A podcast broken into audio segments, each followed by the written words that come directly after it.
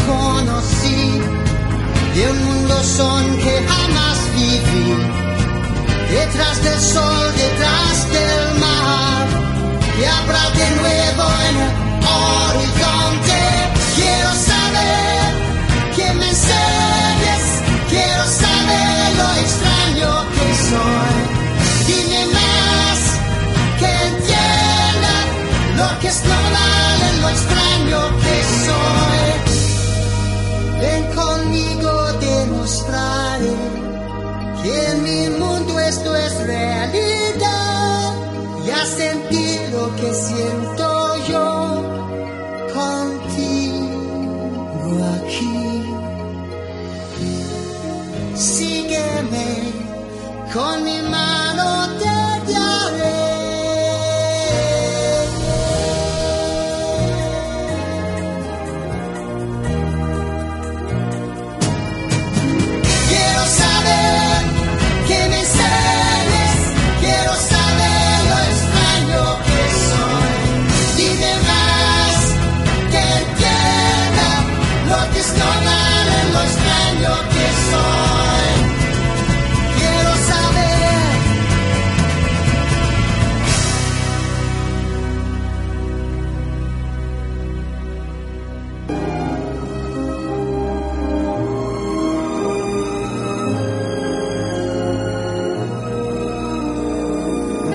Les habla Araceli Aguilar, conductora de Juntos Radio Instrumental.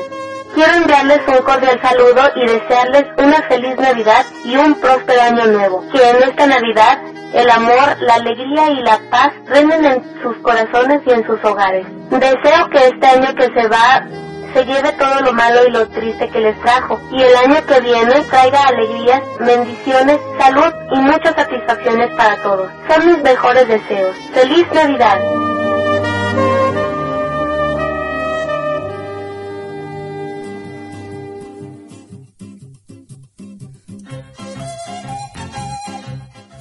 Hola, ¿qué tal amiguitos? Bienvenidos a un episodio más de En el Mundo de los Cuentos. Soy Isa del Castillo, o la Miss de En el Mundo de los Cuentos. Y vamos a mandar saludos a todos los que están escuchando y que despegaron con nosotros ya en el avión. Les recordamos que la temperatura es de, de 9 grados centígrados. Hoy elegimos volar desde Belfast, Irlanda del Norte, porque en Dublín y Londres hacía más frío. Así es que pensando en el bienestar de los pasajeros, pues volamos desde acá. Y déjenme les platico, les mando saludos a Mili, que por fin ha venido de nuevo al mundo de los cuentos, al avión, al Dobo Feroz Jesús Ramírez, por supuesto, al Cazador Lunar, a Conchi, a... A ver, ¿a quién tenemos en la sala de juegos? En la sala de juegos tenemos a Incontenible, ahí tenemos a Mili. Y a Conchi, que nos acaba de ceder los micrófonos, a Don Alex Fox 2K, por si anda por ahí escuchándonos, a, a Chelita, a, que le acabamos de escuchar en el saludo navideño. Ya se deja sentir el espíritu navideño por aquí, por el mundo de los cuentos. Ya casi estamos en diciembre y hoy es 30 de noviembre. Y bueno, ¿qué les platico? Que escuchamos de entrada a Phil Collins con lo extraño que soy y ahora vamos a escuchar las mañanitas tapatías para todos los cumpleañeros y cumpleañeras. Disculpen, creo que traigo un poquito voz de gripe, pero aquí estamos con ustedes como casi todos los sábados, menos los que de plano no pudimos volar porque andábamos muy espanchurradas. Bueno, ahora sí, vámonos con las mañanitas porque tenemos muchas cositas, cuentos, canciones para ustedes en Puntos Radio, la radio que nos une. Estás en el avión en el mundo de los cuentos.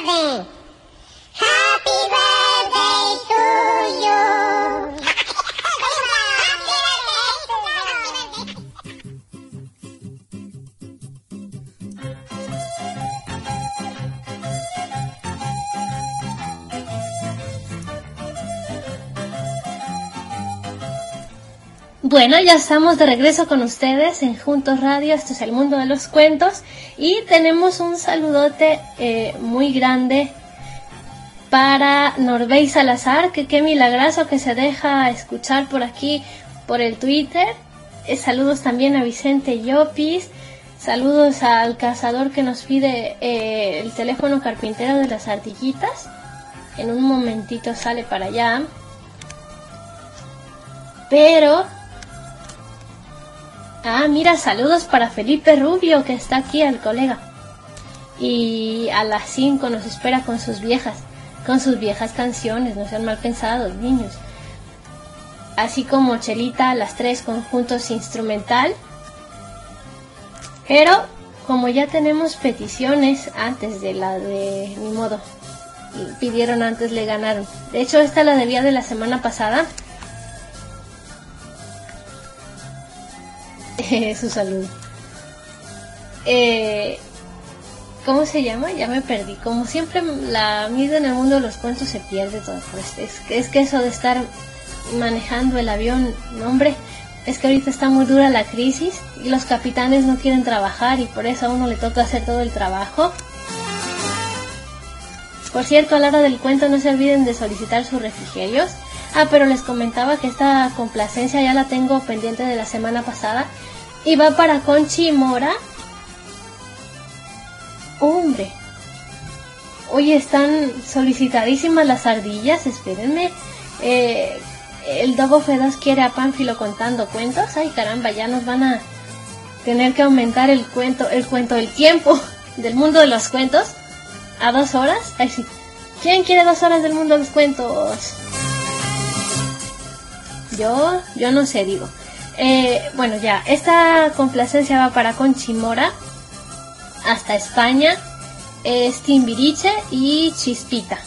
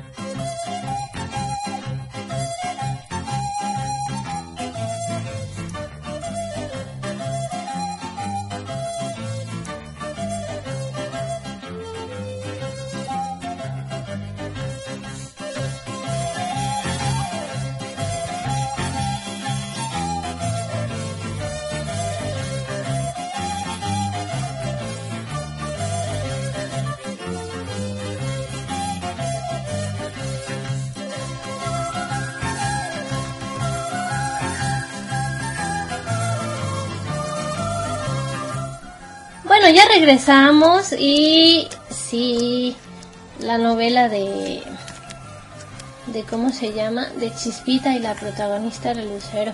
Ya ven, el lobo feo si se acuerda. Y les cuento, muchachos, que sí tenemos muchas peticiones de que vuelva, de que vuelva, de que el mundo de cuentos dure dos horas, pero bueno, eso hay que gestionarlo allá. O, manden sus menciones a Juntos Radio-MX, que es el Twitter de la radio. Eh, donde ustedes pueden solicitar o mandar saludos o pedir un cuento, una canción, también aparte del Twitter a donde ya es que ya ni les he dado las vías de contacto porque ahora sí están muy participativos, tanto en arroba os de Sare como en el mundo, como en mundo de guion bajo cuentos, eh, juntos radio guion bajo MX, ahí pueden comunicarse con nosotros y en la sala de juegos estamos como en el mundo de los cuentos. A ver, ¿a quién tenemos por aquí? Ah, bueno, pues seguimos saludando a, a Incontenible y a Mili, están por aquí en la sala de juegos. Vamos con esto que es los cuentos de Pánfilo para Jesús Ramírez y luego el teléfono carpintero para el cazador lunar, ¿sale?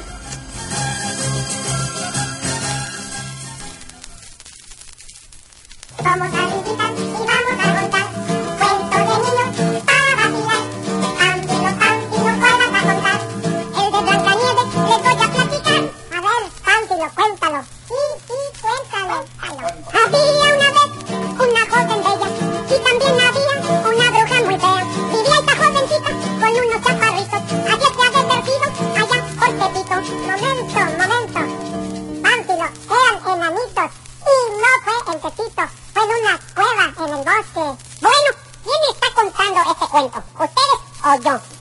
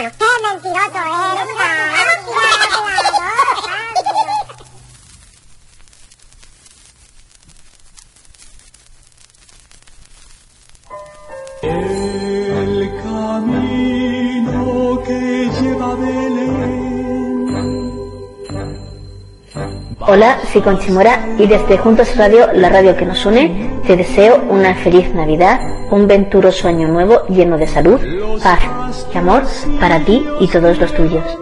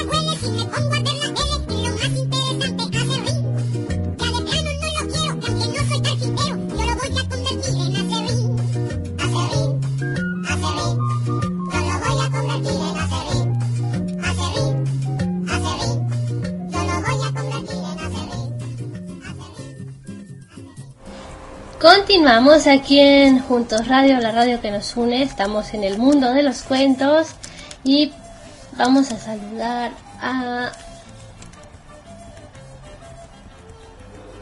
Doctor 32 que está en la sala de juegos, a Stephen 88 que es el cazador lunar Allende, ya, ya estuvo ahí la canción. También estuvo la de los cuentos de Pánfilo para el Dobo F2.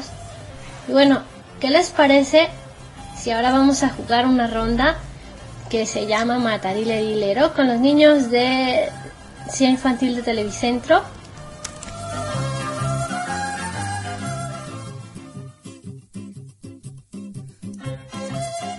Ay, no quiso tocar. ¿Qué pasa? A ver, vamos a ver. Importa, pueden mezclarse niñas y niños. Lo importante es que las filas estén una frente a otra. Bueno, ¿a qué vamos a jugar? ¡Al matarile, hombre! Empecemos, pues. Y no se olviden que cada vez que digamos matarile lirero, se hace una reverencia. Este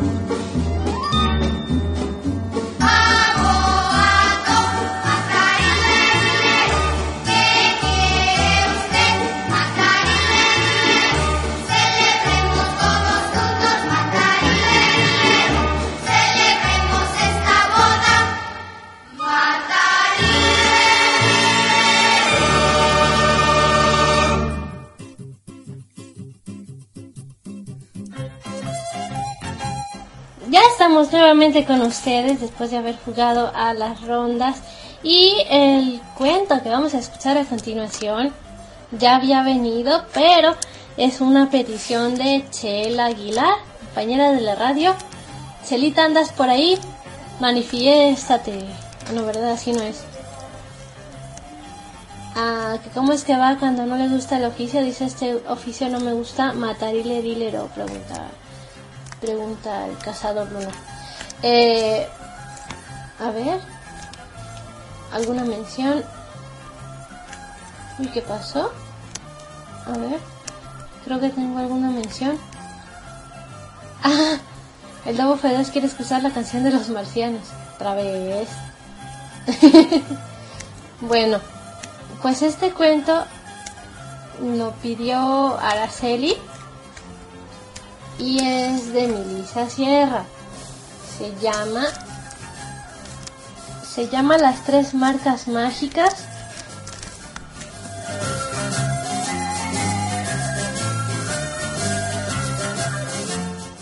Y esperamos que lo disfruten. Ya son las 12 con 25 minutos hora México. A la 1.30 viene la tertulia tecnológica. Y vamos allá con el cuento que ya doña Milisa Sierra está impaciente por venir a contar este cuento que se llama Las tres marcas mágicas.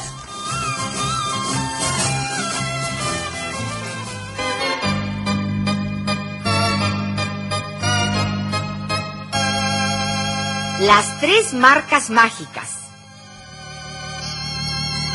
Había una vez un rey y una reina que vivían en un gran palacio rodeado de jardines y praderas llenas de flores y grandes lagos azules. Un día celebraron una gran fiesta en el palacio para festejar el bautizo de su primera hija, una linda princesita de ojos azules a quien llamaron Beatriz. Fueron invitadas las hadas de las praderas para que una de ellas, el hada Lucero, fuera la madrina de la niña. El palacio lucía como un gran ramillete de flores. Al presentarse las hadas, todos los invitados hicieron una gran reverencia, mientras las hadas cruzaban el gran salón tapizado con una linda alfombra bordada de flores. El hada Lucero se dirigió hacia su ahijada y dijo, Te voy a hacer tres regalos. Primero, pondré una marca sobre tu frente en forma de estrella. Ahora, colocaré otra marca en tu pecho en forma de media luna. Y por último, te pondré otra marca en tu rodilla izquierda con la forma de un sol. Ahijada mía, Beatriz, con estas tres marcas mágicas te doy tu felicidad, pero tendrás que casarte con el hombre que las pueda adivinar. Al decir esto, desapareció junto con las demás hadas. Pasó el tiempo y el día en que la princesa cumplió 15 años, se celebró otra gran fiesta en el palacio, con objeto de invitar a todos los pretendientes a la mano de la princesa. Desfilaron reyes, príncipes y hasta emperadores. Pero como ninguno podía adivinar las marcas de la princesa, porque ésta las ocultaba con mucho cuidado, pues terminó la fiesta y uno a uno los pretendientes fueron saliendo del palacio. El rey proclamó que sus puertas permanecerían abiertas para toda aquella persona que quisiera tratar de adivinar las tres marcas de la princesa. Un día Beatriz dijo a su papá el rey, Papá, ¿me das permiso de ir al campo? Ya soy grande, tengo 15 años y quiero ir sola. Está bien, hija, puedes ir sola, pero no te alejes mucho del palacio. Te lo prometo. Gracias, papá. Beatriz salió corriendo rumbo a la pradera, pero de repente oyó algo que la detuvo. ¿Qué será eso? Parece una flauta. Debe ser un pastor. Así es. Allá veo un pastor con unos borreguitos. Me acercaré. Buenos días, pastor. Buenos días, señorita. Qué lindos están tus borreguitos. ¿Cuántos tienes? Solamente estos tres. Oye, ¿no quieres venderme uno? Yo estoy sola y no tengo con quién jugar. Una niña tan bonita como tú debería tener muchos amigos. Pero si quieres uno de los borreguitos, te lo puedes llevar. Gracias. Me gusta este chiquito. ¿Cuánto pides por él? El pastor había reconocido a la princesa y quería descubrir alguna de las marcas que ésta ocultaba. Así que haciéndose el disimulado, dijo, No quiero dinero, señorita. Solo pido el listón que sujeta tus cabellos. ¿Eso es todo? ¿Ahora mismo te lo daré? La princesa se quitó el sombrero que cubría su cabeza para poder darle el listón al pastor. Y en ese momento quedó al descubierto la estrella que tenía en su frente. Aquí tienes el listón. Gracias. Puedes llevarte el borrego que más te guste. Gracias, pastor. Me llevo al pequeñito. Está precioso. Ya me voy corriendo a enseñárselo a papá. Adiós. El pastor pudo ver perfectamente la estrella de la princesa y esperaba algún día poder descubrir las otras dos marcas. Mientras la princesa iba feliz y cantando rumbo al palacio. Soy feliz y afortunada, ahora tengo compañía. Este lindo borreguito será toda mi alegría. Lo llamaré delicado, yo le daré de comer. Jugaremos los dos juntos hasta el amanecer. Papá, papá, mira qué lindo borreguito me dio un pastor que estaba en la pradera. Está precioso. Pero ¿qué vas a hacer con él? Es tan pequeño que se va a sentir solo y triste. Tienes razón, papá. Está muy chiquito. Pero el pastor tiene dos más. Seguramente me venderá otro. ¿Sí, papá? ¿Sí? ¿Sí? sí, hija, sí, está bien. Muy temprano despertó la princesa con la ilusión de ir por el otro borreguito. Se arregló y se fue corriendo hacia la pradera, encaminándose al mismo lugar en donde había visto al pastor el día anterior. Guiada por la música de la flauta, llegó hasta donde se encontraba el joven. Buenos días, pastor. Buenos días, señorita. ¿Cómo está el borreguito? Está triste. Yo creo que se siente solo y que extraña a sus hermanos. Mm, eso debe ser. Oye, ¿no quieres venderme otro borreguito? ¿Cuál? Ese, el más pequeño de los dos. Ah, ese. ¿Cómo no? Tómalo. ¿Cuánto quieres por él? Nada. Te lo regalo. Álzalo, es tuyo. Gracias, pastor. Qué bueno eres.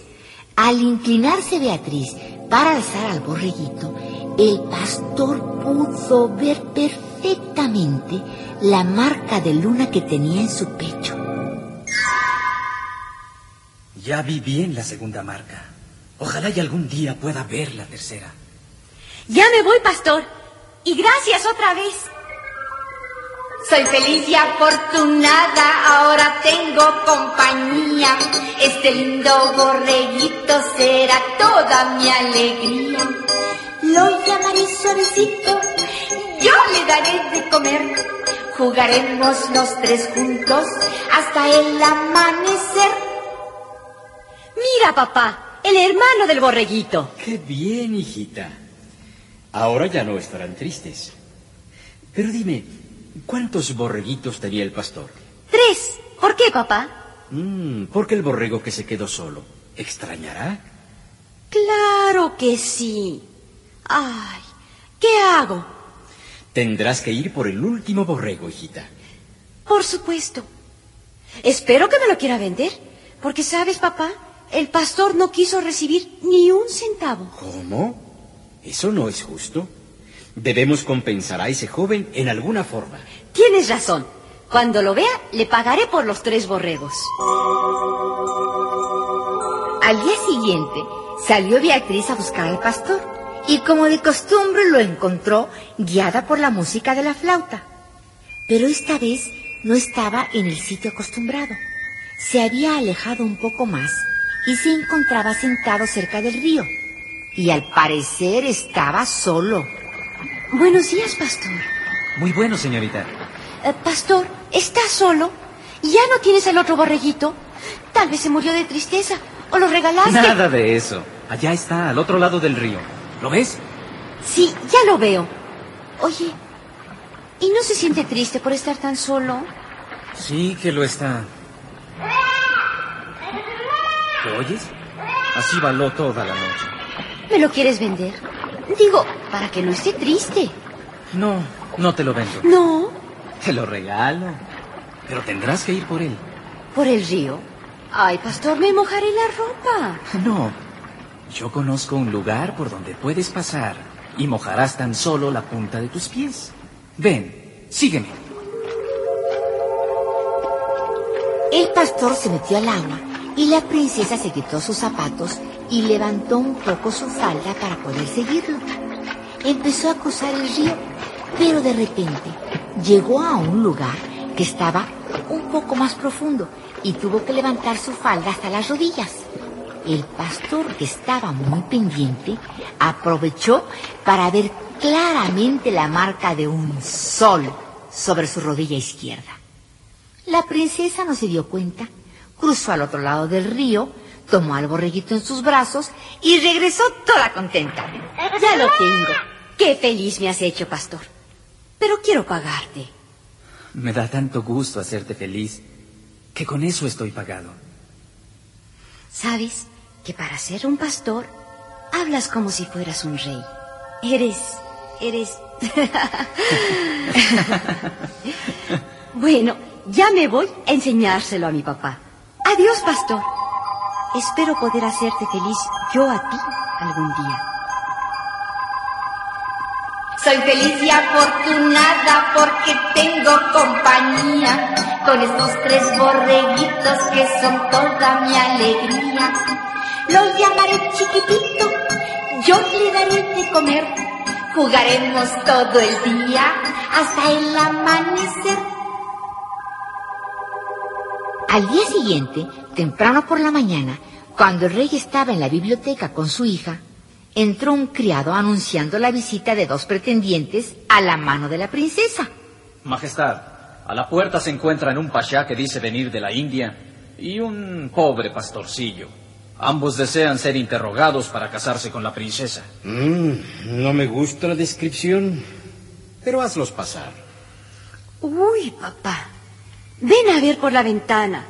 El pasha está más gordo que un hipopótamo. Y el otro es un pastor. Ni hablar, no te casarás con ninguno de los dos. Pero como estoy seguro que no sabrán nada sobre tus marcas, los haré pasar para cumplir con mi palabra. Mira, papá, no sé qué tanto le dice el pasha al pastor. Hasta lo amenaza. Vamos, terminaré esto pronto. Ahora se aproximan. Majestad, mis respetos. El pastorcito, que nunca había estado ante un monarca, decidió repetir todo lo que le oía decir al pasha. Majestad, mis respetos. Eso lo dije yo. Terminemos de una vez. ¿Quién va a hablar primero? No deseo ser imitado por un pastorcillo. Que hable él antes. Estoy seguro que dirá solo tonterías. Eso lo decidiré yo. Acércate, joven. ¿Cuál es tu nombre? Me llamo Juan. Soy servidor del rey y de oficio pastor. Bien, Juan. Todos saben que mi hija tiene unas marcas en su cuerpo. ¿Puedes decirme cuáles son? Señor, la princesa tiene una estrella en la frente. Eso, eso es lo que yo iba a decir, eso es. Silencio, Pasha. Prosigue, joven. ¿Cuál otra marca tiene mi hija? La princesa tiene sobre su pecho una figura en forma de lunar. Eso iba a decir yo. Eso iba a decir. Le suplico no interrumpir. Y ahora, joven, ¿me puedes decir qué otra marca tiene la princesa? Me parece... Sí, la princesa tiene una marca sobre su rodilla izquierda, en forma de sol. Eso, eso mismo iba a decir yo. Es maravilloso, joven. Has adivinado las tres marcas que tiene mi hija. Yo también, yo también adiviné. Pasha, ¿usted pretende que iba a decir exactamente lo que dijo Juan el pastor? Así es, Majestad. Nosotros, los nobles, nos entendemos muy bien.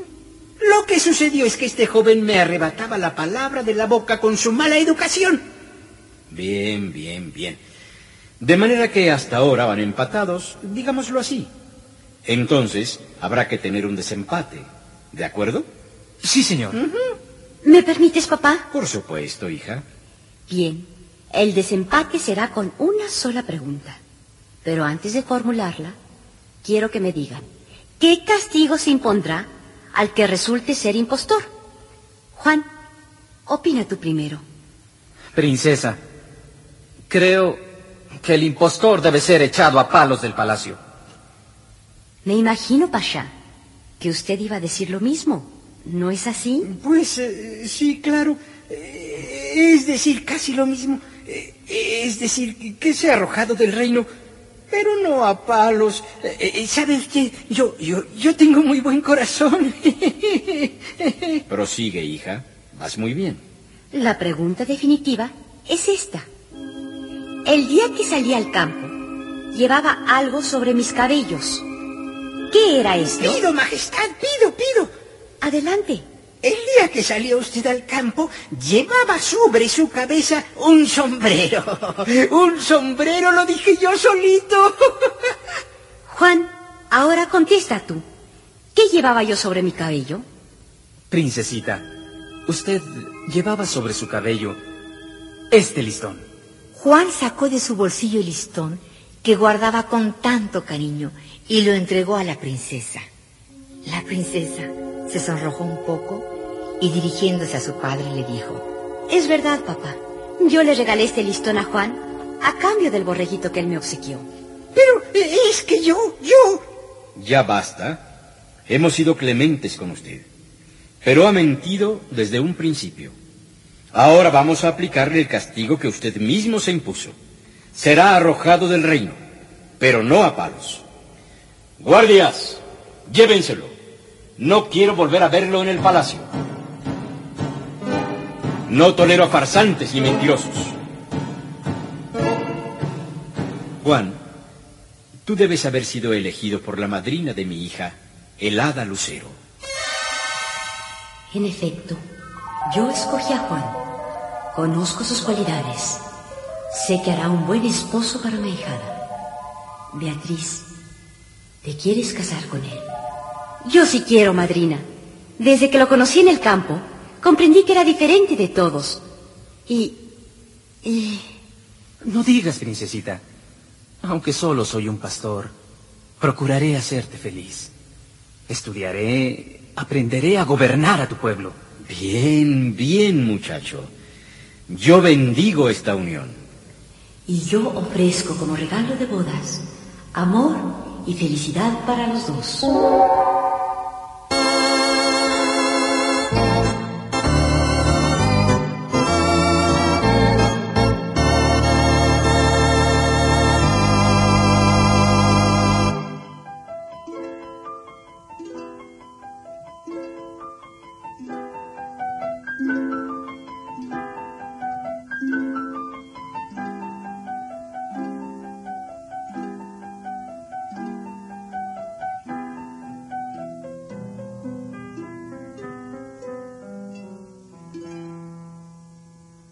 Escondida por los rincones, temerosa que alguien la vea, platicaba con los ratones, la pobre muñeca fea. Un bracito ya se le rompió, su carita está llena de hollín y al sentirse olvidada lloró lagrimitas de acerrín.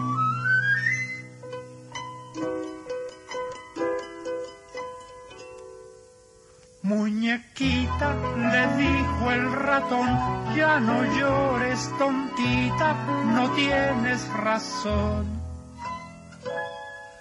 Tus amigos no son los del mundo porque te olvidaron en este rincón.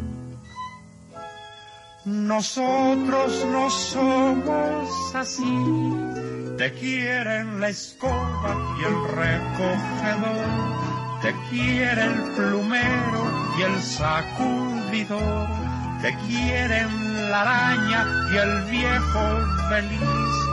También yo te quiero y te quiero feliz.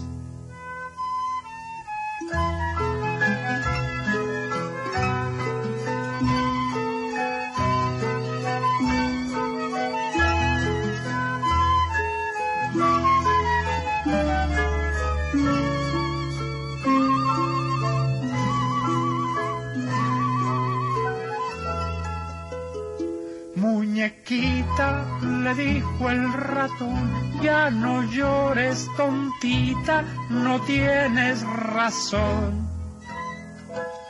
Tus amigos no son los del mundo porque te olvidaron en este rincón. Nosotros no somos así, te quieren la escoba y el recogedor, te quiere el plumero y el sacudidor, te quieren la araña y el viejo feliz también yo te quiero y te quiero feliz.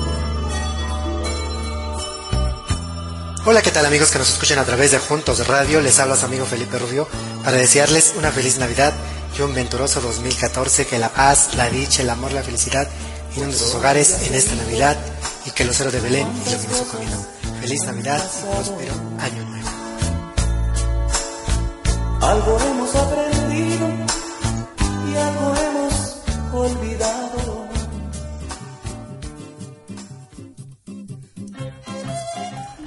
Bueno, pues parece que sí ha gustado este cuento de, las tres marcas mágicas.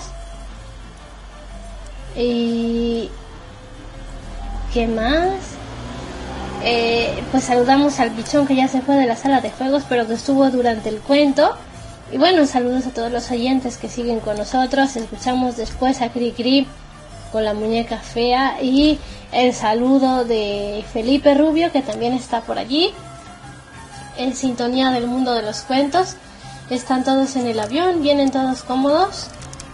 No, ahora no me pidieron refrigerio, así es que supongo yo que no tendrán hambre, pero todavía hay... ¿Cómo se llama? Todavía tenemos otro cuento. Son las 12 con 47 minutos hora México, así que todavía tenemos espacio para un cuento y más canciones. Y vamos a escuchar a don Mario Iván Martínez ahora con otro de los de los cuentos favoritos del programa y bueno este está ambientado en el México antiguo en el México de los aztecas y se llama La Flor de la Verdad a continuación tengo para ustedes La Flor de la Verdad se cuenta que hace muchos años en el México antiguo. Allá por los tiempos del magno imperio azteca, príncipe estaba por ser coronado emperador, pues su padre era ya un hombre muy anciano. De acuerdo con la ley, el príncipe debía casarse antes de tomar la corona del Quetzal. Así, una tarde, sobre la cúspide de una colorida pirámide rodeada de relucientes espejos de agua y jardines floridos, el viejo monarca dijo a su heredero,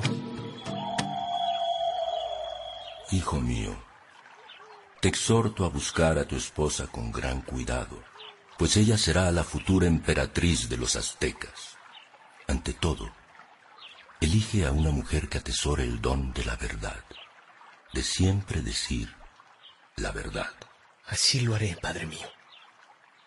Fiel a su promesa, el príncipe decidió lanzar un desafío a todas las doncellas de la comarca, y así al día siguiente el pregonero imperial se dirigía al pueblo en el centro de la gran plaza de los aztecas.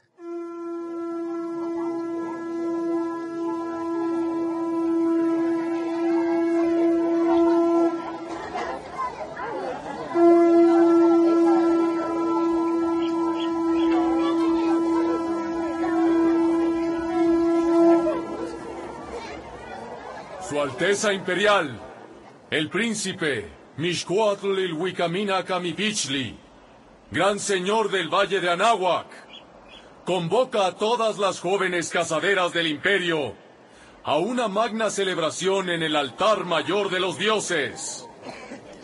Allí lanzará todas ellas. Un desafío.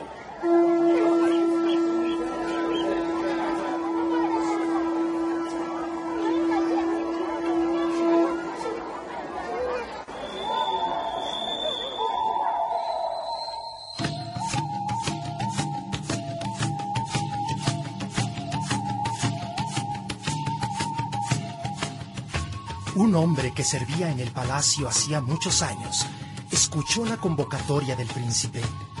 Sabía que su joven hija, cuyo nombre era Xochitl, que en el idioma de los aztecas quiere decir flor, amaba profundamente al príncipe Mixcoatl.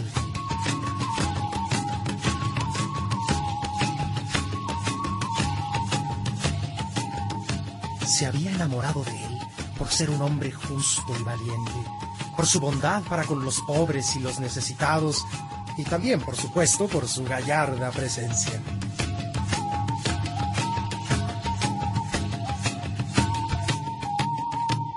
Al llegar a la casa, el padre contó los hechos a la joven.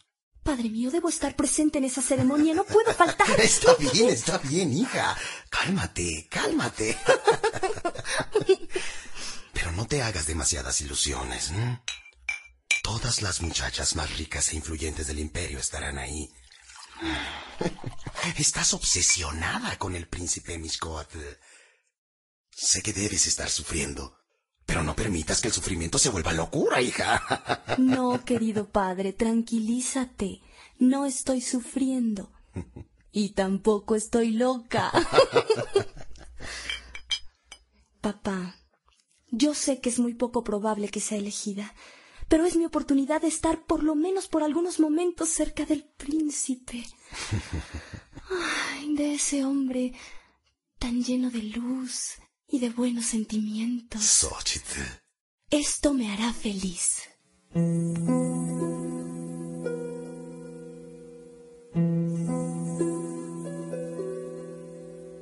En la fecha señalada, la joven llegó al palacio.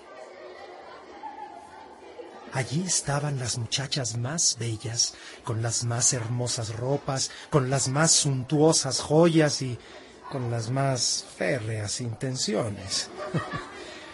Muchas veían con desdén y envidia a la bellísima joven morena cuyos lindos ojos resplandecían bajo la lumbre de las ofrendas. Entonces, dos caracolas anunciaron la llegada del príncipe.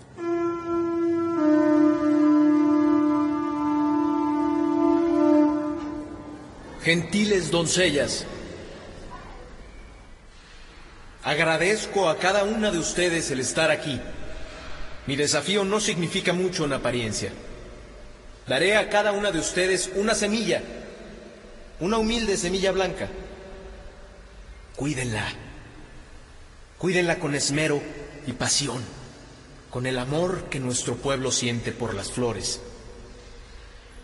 Aquella que después de seis meses cultive la flor más bella y quiera aceptarme, habrá de convertirse en mi esposa y futura emperatriz de los aztecas.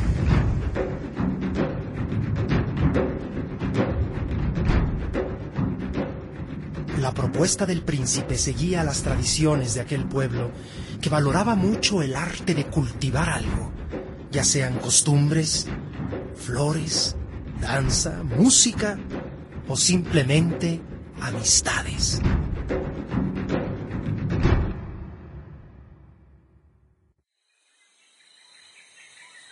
En cierta ocasión, Xochitl y su padre trabajaban en el jardín.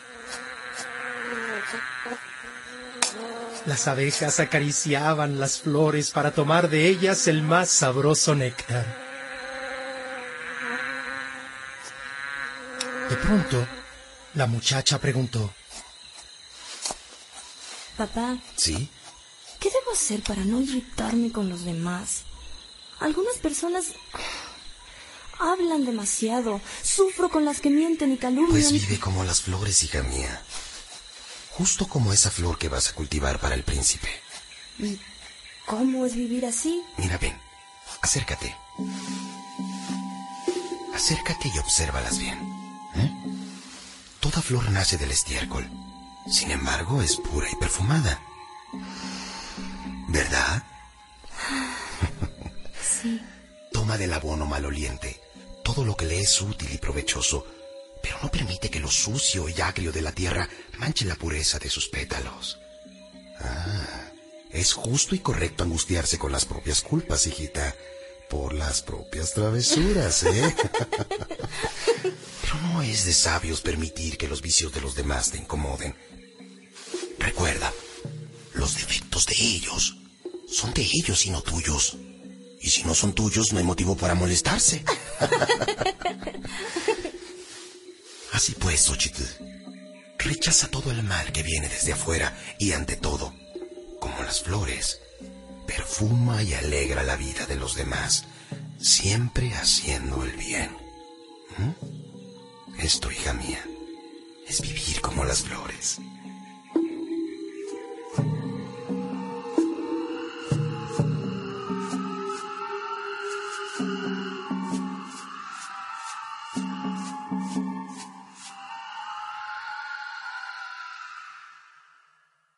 El tiempo pasó, y Sintli, la diosa del maíz, descubrió de entre sus hojas las sonrientes mazorcas amarillas de la tierra. Mientras tanto, Xochitl cuidaba con mucha paciencia y ternura de su semillita, pues sabía que si la belleza de la flor surgía como su pasión, no tendría que preocuparse con el resultado. Sin embargo, las cosas no marcharon bien. Y una tarde... Hija, han transcurrido tres meses y nada brota de esa semilla. Lo sé, lo sé, padre. He intentado todos los métodos que conozco para hacerla florecer. La riego, la cuido. Le canto por las mañanas. Semilla blanca, blanca semilla. Tus flores, tus flores, quien tuviera. Para crecer, ¿dónde están mis amores, mis amores, dónde están?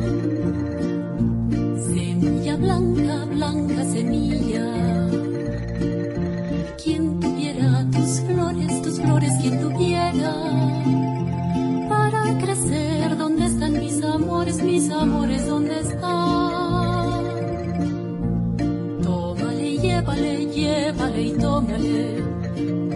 ramo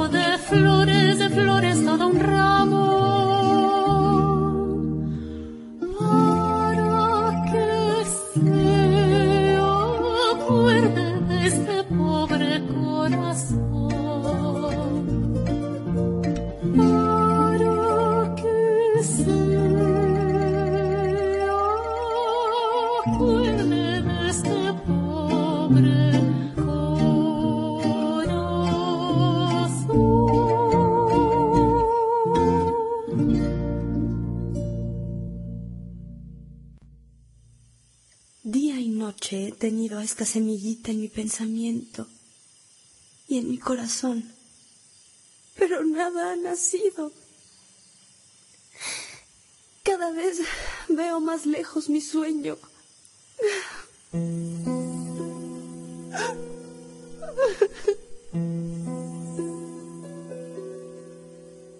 El amor de Xochitl por el príncipe Mixcoatl era muy, muy profundo. Y así cuando pasaron los seis meses y nada había brotado, la joven inundó las noches con sus lágrimas.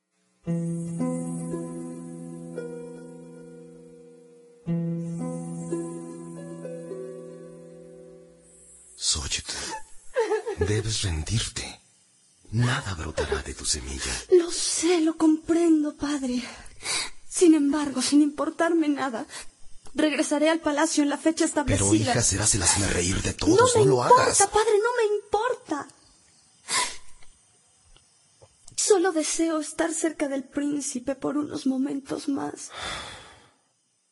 Por unos momentos más. Y así lo hizo. En la hora señalada, Xochitl estaba allí, paradita junto a una gran ofrenda de copal perfumado, pero su macetita vacía. Todas las otras pretendientes vestían sus coloridos huipiles bordados y sostenían una flor. Cada una más bella, más bella y exuberante que la otra. De las más variadas formas y colores.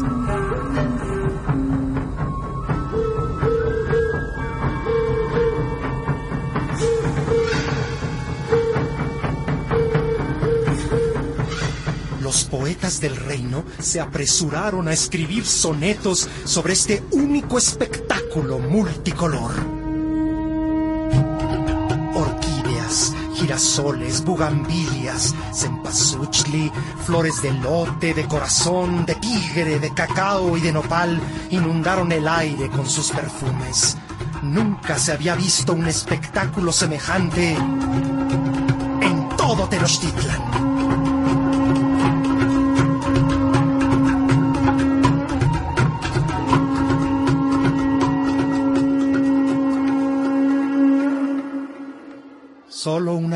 Llamada Flor sostenía una macetita vacía.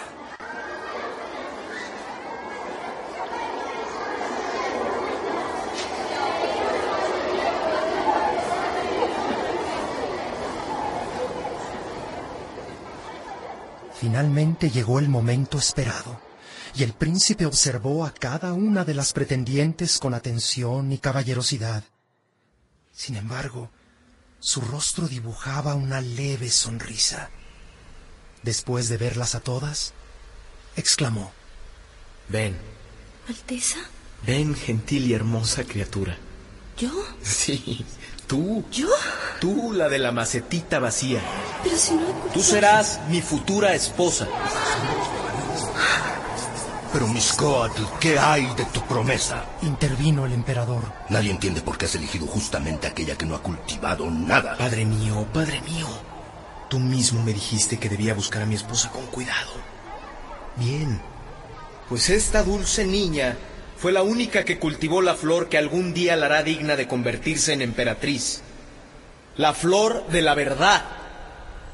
Pues han de saber amigos que todas, todas las semillas que entregué a estas jóvenes se caracterizaban por una sola cosa, la esterilidad. Jamás habrían de dar a luz a una flor. Sin embargo, la honestidad me ha entregado a la flor más bella del reino.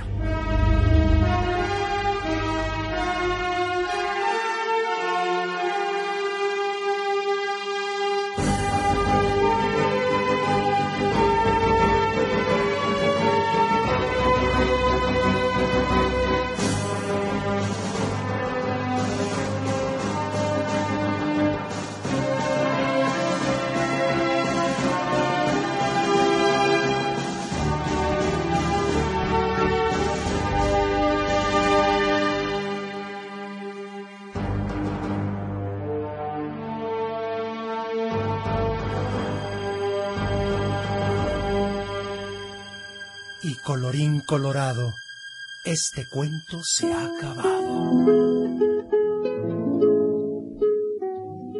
El niño que quería un arco iris. Todos los días, Juanito volvía andando de la escuela por un verde y delicioso valle en el que crecían las campanillas y pacían las ovejas. Siempre iba silbando. Juanito sabía silbar más canciones que todos sus amigos. Se acordaba de todas las canciones que escuchaba porque había nacido en un molino, en el momento justo en que el viento cambiaba del sur al oeste. También podía ver cómo soplaba el viento, y esto es algo que muy poca gente puede observar. Un día, al caminar hacia casa por el sendero, Juanito oyó al viento del oeste que se quejaba y suspiraba. ¡Ay de mí! ¡Ay! ¡Oh, soplar y resoplar! La he olvidado.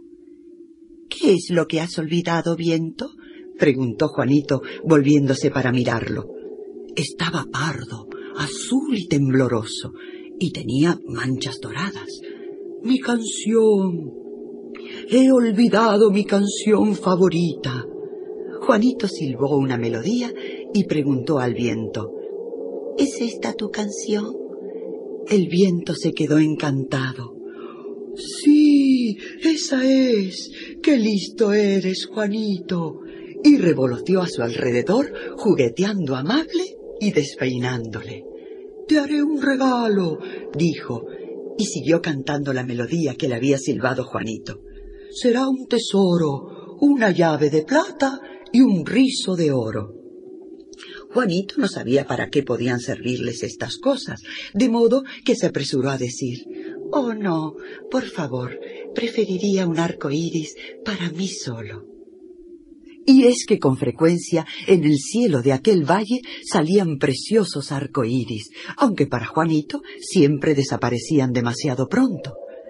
Un arco iris para ti solo es difícil, dijo el viento, muy difícil. Toma un cubo y ve caminando por el campo hasta que llegues al salto del pavo real. Llena el cubo de gotas de agua. Tardarás bastante, pero cuando lo tengas lleno encontrarás dentro algo que puede darte un arco iris. Por suerte, el día siguiente era sábado. Juanito cogió su almuerzo y un cubo, y caminó por el campo hasta las cataratas llamadas Salto del Pavo Real, en donde el agua, al saltar por las rocas, formaba unas gotitas que resplandecían con unos colores maravillosos, como los de un pavo real. Juanito permaneció todo el día en las cataratas, recogiendo con el cubo las gotas de agua. Por fin ya cuando se iba a poner el sol, tuvo todo el cubo lleno, justo hasta el borde. Entonces vio dentro del cubo algo que se movía de aquí para allá y que relucía con los brillantes colores del arco iris. Era un pececillo. ¿Quién eres? dijo Juanito. Soy el genio de la catarata. Échame otra vez al agua y te recompensaré con un regalo. Sí, dijo el niño, te echaré al agua, pero por favor, ¿puedes darme un arco iris que me quepa en el bolsillo? Mmm, dijo el genio, te daré un arco iris, pero no es fácil de guardar. Creo que ni siquiera conseguirás llevártelo a casa. Pero si quieres uno, aquí lo tienes. El genio saltó del cubo y se sumergió en la cascada. Entonces salió de las gotas de agua un arco iris que fue a posarse en el cubo de Juanito. ¡Qué maravilla! exclamó. Tomó el arco iris con las dos manos, sosteniéndolo como una bufanda, y se quedó admirado de sus brillantes colores. Lo enrolló con gran cuidado y se lo guardó en el bolsillo. Luego emprendió el camino de regreso hacia su casa. Al atravesar el bosque, oyó que alguien lloraba, escondido en un rincón oscuro entre los árboles. Se acercó para averiguar qué era, y vio a un tejón que había caído en una trampa. Querido niño, gimió el tejón, déjame salir, o vendrán los hombres y los perros y me matarán. Me gustaría ayudarte, pero para abrir esa trampa necesitaría una llave. Con la punta de ese arco iris que veo en tu bolsillo podrás forzar la puerta. Y así fue. Cuando Juanito empujó la punta del arco iris entre los bordes, la trampa se abrió y el tejón pudo escapar. Muchas gracias, muchas gracias, masculló y desapareció en su guarida. Juanito enrolló de nuevo el arco iris y se lo guardó en el bolsillo pero los afilados dientes de la trampa habían rasgado un gran trozo del arco iris, y el trozo se disipó. En el lindero del bosque había una casita en la que vivía la vieja señora Benita. Tenía muy mal carácter. Si por casualidad caía una pelota en su jardín, la cocinaba en el horno hasta convertirla en carbón. Y todo lo que comía era de color negro. Pan quemado, té negro, aceitunas negras, llamó a Juanito y le dijo Oye, chico, ¿Me das un pedacito de ese arco iris que te asoma por el bolsillo? Estoy muy enferma. El médico me ha recomendado un pastel de arco iris para curarme. A Juanito no le apetecía nada darle un pedazo de su tesoro, pero la mujer parecía muy enferma. De mala gana entró en la cocina y ella cortó un gran pedazo de arco iris con un cuchillo de pan. Luego preparó una pasta dura con harina y leche hervida, añadió el trozo de arco iris y cocinó la mezcla. Dejó enfriar el pastel, lo cortó en pedazos y se los comió con mantequilla y azúcar. Juanito también probó un trozo. Mm, estaba delicioso. Es lo mejor que he comido en todo el año, dijo doña Benita. Estoy harta del pan negro. Noto que este pastel me está sentando muy bien. Tenía mejor aspecto, se le colorearon las mejillas y empezó casi a sonreír. Juanito, por su parte, después de haber comido su pedazo de pastel, creció tres centímetros. Más vale que no sigas comiendo, dijo la señora. Juanito guardó en el bolsillo el pedazo de arco iris. Ya no quedaba mucho. Cerca del molino de viento donde vivía, su hermana Marita le salió al encuentro. Tropezó con una piedra, cayó al suelo y se hizo una herida en la pierna. La herida sangraba y Marita, que sólo tenía cuatro años, empezó a llorar. mi pierna. Me duele muchísimo. Por favor, Juanito, ponme una venda. Date prisa. Bueno, ¿qué iba a hacer él? Sacó del bolsillo lo que le quedaba del arco iris y vendó con éste la pierna de Marita, pero todavía pudo quedarse con un trocito muy pequeñito que sobró. Marita estaba embelesada viendo el arco iris alrededor de la pierna. Gritaba Es maravilloso. He dejado de sangrar. y se marchó bailando para enseñárselo a todo el mundo. Juanito se quedó tristísimo con la pizca de arco iris que aún le quedaba. Al momento oyó un susurro, se dio media vuelta y vio los volatines de su amigo, el viento del oeste, vestido de amarillo, café y rosa. Bueno, dijo el viento, el genio de la cascada ya te advirtió que es difícil conservar un arco iris, y aunque ya no lo tengas, Eres un chico con suerte. Puedes oír mi canción y has crecido tres centímetros en un solo día. Es verdad, dijo Juanito. Abre la mano, le ordenó el viento. Juanito extendió la mano en la que guardaba el arco iris y el viento le sopló como se hace con unos tizones para avivar el fuego. Y al soplar, el pedazo de arco iris fue creciendo y creciendo hasta llegar al punto más alto del cielo. No era un arco iris simple, sino que se había convertido en dos, y el de debajo resultaba ser el más grande y brillante que Juanito había visto en su vida. Muchos pájaros se asombraron tanto al verlo que dejaron de volar y cayeron a tierra o chocaron entre sí en el aire. El arco iris se deshizo luego y desapareció. No importa, dijo el viento. Habrá otro arco iris mañana. Y si no, la semana próxima. Y yo podré tenerlos de nuevo en la mano, dijo Juanito, orgullosísimo.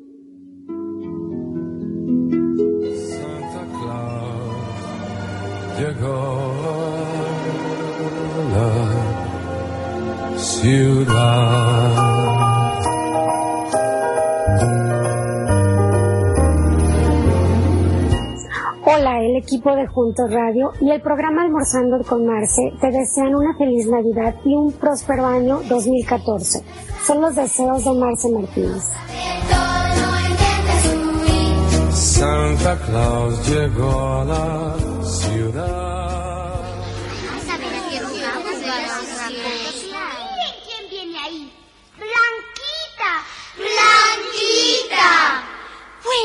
Y ahora que llegó Blanquita, ¿por qué no jugamos a Doña Blanca? De veras, buena idea, ¿verdad? Que Blanquita sea Doña Blanca y Sergio el Jicotillo. Sí, claro, de veras. Empecemos. A la una, a las dos y a las tres. Ay, qué bonito vamos a jugar, ¿verdad? Doña Blanca es un... Sí, me gusta mucho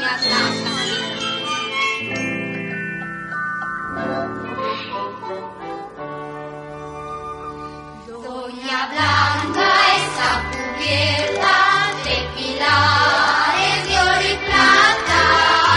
Rompemos un pilar para ver a Doña Blanca. ¿Quién es ese jicotillo que anda en pos de Doña Blanca? Yo soy ese jicotillo que anda en pos de Doña Blanca. ¿Dónde está Doña Blanca? Se fue a misa. Malaya sea su camisa. Doña Blanca está cubierta de pilares de oro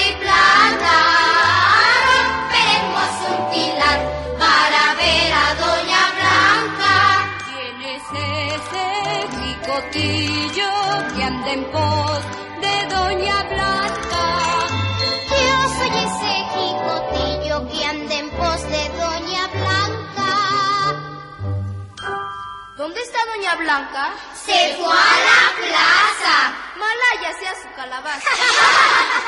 Doña Blanca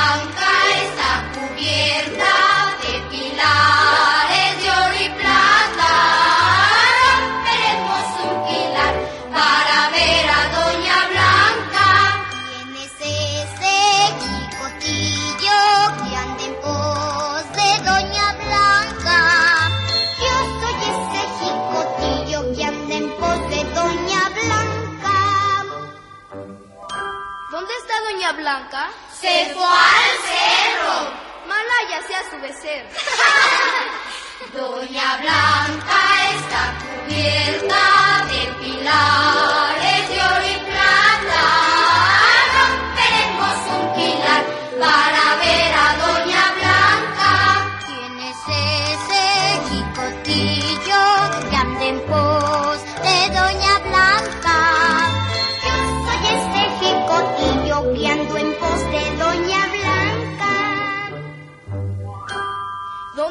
Doña Blanca?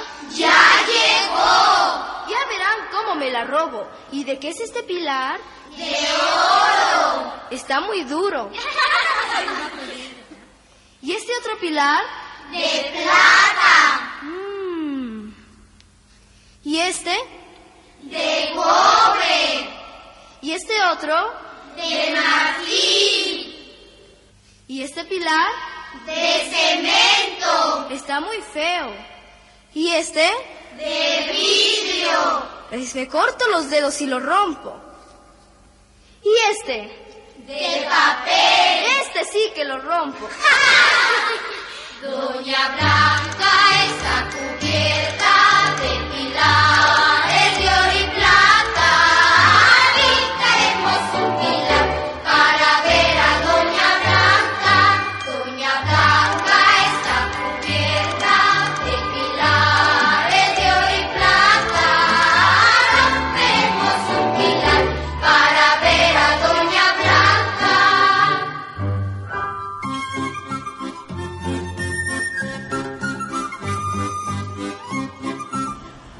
Bueno, niños, ya nos vamos.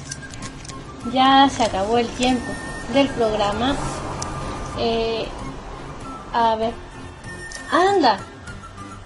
Eh, vamos a saludar a quienes están en la sala de juegos. A ver. Ah, vamos a saludar por orden de lista. A ver, Mili Rosa, Stephen88, Wolf, Reclau, dibuj- dibujote, ya le iba a decir dibujito, es casi me dice él. Gilla y Jessica23. Un saludo para ustedes, saludos al Lobo Feroz que se perdió el segundo cuento, pero estamos grabando el podcast, ¿eh? No se preocupen. pues saludos al Xbox 2K, a Conchi, a, a Norbey. A ver, vamos a ver si alcanzamos a ponerle la canción al Dobo G2. Y ahora nos vamos a despedir con dos canciones. Ah, saludos también a Felipe, a Chela, a Chela y a sus sobrinitas. A ver, tenemos menciones. Ah, sí, sí, sí, sí anda por ahí, sí le vamos a, sí le alcanzamos a cumplir la complacencia al Dobo G2 con la canción del marciano que gustó mucho la semana pasada. Después de que ya jugamos a Doña Blanca. A ver, déjenme ver. Sí, sí, sí. Sí tenemos chance de cumplirle la complacencia. Entonces dejamos de hablar tonteras y nos vamos ya para finalizar. De nada, dice Jessica, gracias por el saludo, un placer. Gracias por estarnos acompañando y ya se fue alguien. Ah, de nada, ya se fue Gilla. Bueno, pues, ¿qué les estaba diciendo? Que, que no perdamos más tiempo. Saludos a Norbey, que no sé si, si, si seguirá por allí. Va hasta Colombia, el saludo. Muy contentos por haberlo encontrado otra vez en estos lares. Y pues, ¿qué más les platico? ¿Qué más les platico? Pues les platico que el sábado que viene los espero. Ya vamos a cambiar el fondito y vamos a poner canción navideña. Pongamos canción navideña, sí, sí, sí. Porque ya viene diciembre, ya viene diciembre, y aquí en México diciembre y las posadas. Entonces, yo los voy a dejar con dos canciones. La del Dobo F2 que nos pidió y la de... Ah, ¿cómo que yo no voy a dejar escuchar la voz? Me dicen por acá. No, sí, el otro sábado a las 12 del mediodía hora México, ya saben, aquí estoy a la misma hora, en la misma estación. En el mismo avión, ya vayan preparando sus paracaídas porque vamos bajando. ¿Dónde bajamos primero? Bajamos en España. A saludos también al cazador que ya anduvo. Entonces bajan dos en Colombia, bajan dos en Venezuela, bajan chorromil en México. Así es que ya vayan preparando paracaídas y nos quedamos con dos canciones. Nos despedimos con dos canciones porque ya viene la tertulia tecnológica. Y este es el marciano. Y después viene la iguana y el perezoso. La que tomaba café a la hora del té. Así es que yo los espero. Soy Isa del Castillo, la misa en el mundo de los cuentos. ¿Y qué creen? ¿Qué creen? Bueno, un saludo a todos los oyentes que estuvieron, a los que se comunicaron y a los que a los que no se reportaron también. Este, con mucho cariño para todos. Un abrazote grande y colorín colorado. Este episodio se ha acabado. ¡Adiós! Coche, Juan, Jaime Maussan y yo. Íbamos buscando ovnis. Íbamos buscando ovnis. ¡Ya lo viste, hijo! ¡No nos sueltes! ¡No nos sueltes! No, hombre, que vamos de repente viendo una lucesota en el cielo. Que se movía re raro. ¿y ¿Qué creen que era? ¿Qué creen que era? ¿Qué creen? No, no, no era un ovni, era un foco. Era un focote. Pero gracias a ese focote pudimos ver que abajo de veras aterrizó un ovni con todo y marciano y toda la cosa, ¿no? ¿En serio? Que nos acercamos con este marciano, que nos persinamos y que le decimos. Digo, hay que hacer buena onda con el turismo extra intergaláctico, ¿no? Entonces que llegamos con este marciano y que le decimos. La otra noche en mi casa que me aburro. ¡Burro! ¿Ah, ya habían ido? Ya también tuvieron encuentros cercanos de Cercope. Ándale, eso me contestó el, el marciano este. Pues bueno, ya que sabes. Lo que pasa es que no hablaba español. Y nada más entendió la parte del burro. ¿Y es la que quieres? ¿Se repitan? Ah, ok, va, el marciano, ¿sale? Digo, vamos a cantarle al marciano. La otra noche en mi casa que me aburro. ¡Burro! Cayo. Espérense, espérense. Está bien, nada más no se le queden viendo al Juan, ¿sale? Está muy... otra vez, otra vez dice. La otra noche en mi casa que me aburro. ¡Burro! Caí rápido en los brazos de Morfeo. ¡Feo! Y soñé con un cielo tan inmenso. ¡Inmenso! Ya le agarraron la onda tú. Ya entendí. que aparece un ovni que me agacho. Se repite para reafirmar el conocimiento. ¿Otra vez? ¿Sí? Otra vez dice. La otra noche en mi casa que me aburro. Caí rápido en los brazos de Morfeo. Y soñé con un cielo tan inmenso. ¿Qué hubo, Juan? ¿Cómo estás? pasó? ¿Qué, qué ¿Cómo pasó? que aparece un ovni que me agacho. Más o menos. Va el fenómeno ovni en Tlaxcala. ¿A poco bajaron en Tlaxcala? Los marcianos bajaron en Tlaxcala. Algunos hasta se quedaron a vivir ahí. Ah, bueno, voy en Tlaxcala, ¿sale? Dice. A la casa de un amigo de Apizaco. ¿Qué hubo? Los grandotes no repitieron. Nomás dejaron sacando aquí al Manuel. A ver, otra vez, pero griten todos, ¿sale? Dice. A la casa de un amigo de Apizaco. Los marcianos persiguieron mi camión. Y de boleto que me voy a Panzacola. Viene de ahí, querido público, viene. A esconderme debajo de un tinaco. Más o menos, ¿verdad? La tercera, Tercera parte. parte. La mano acá. En la cabeza, eso. Dice, como viendo al horizonte, dice. Me di cuenta que el marciano me observaba. Su platillo daba giros locochones.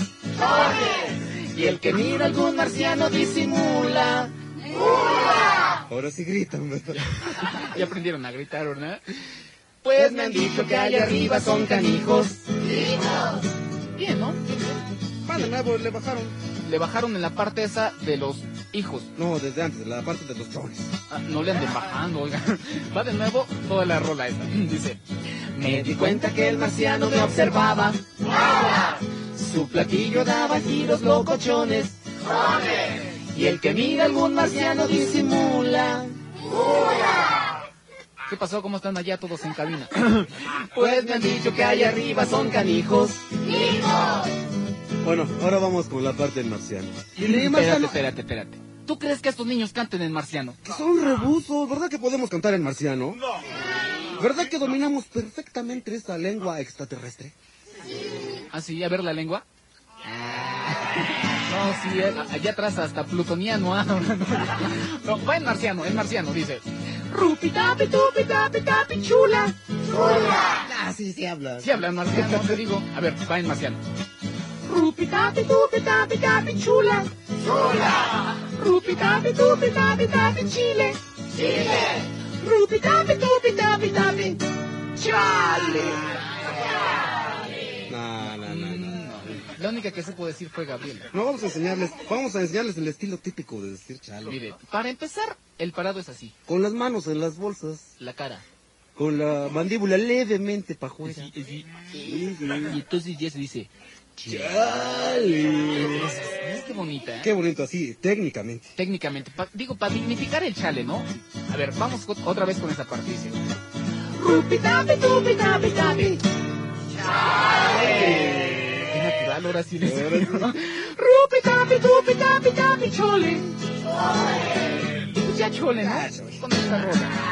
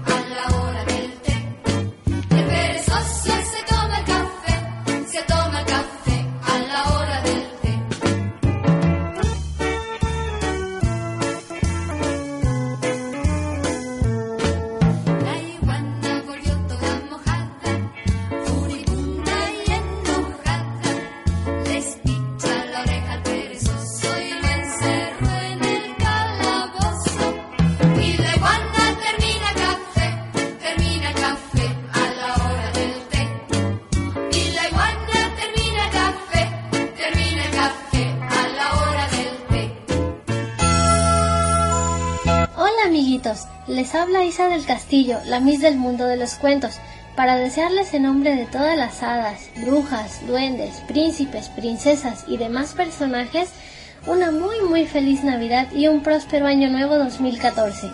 No se olviden de pedir su boleto para viajar al mundo de los cuentos. ¡Es gratis!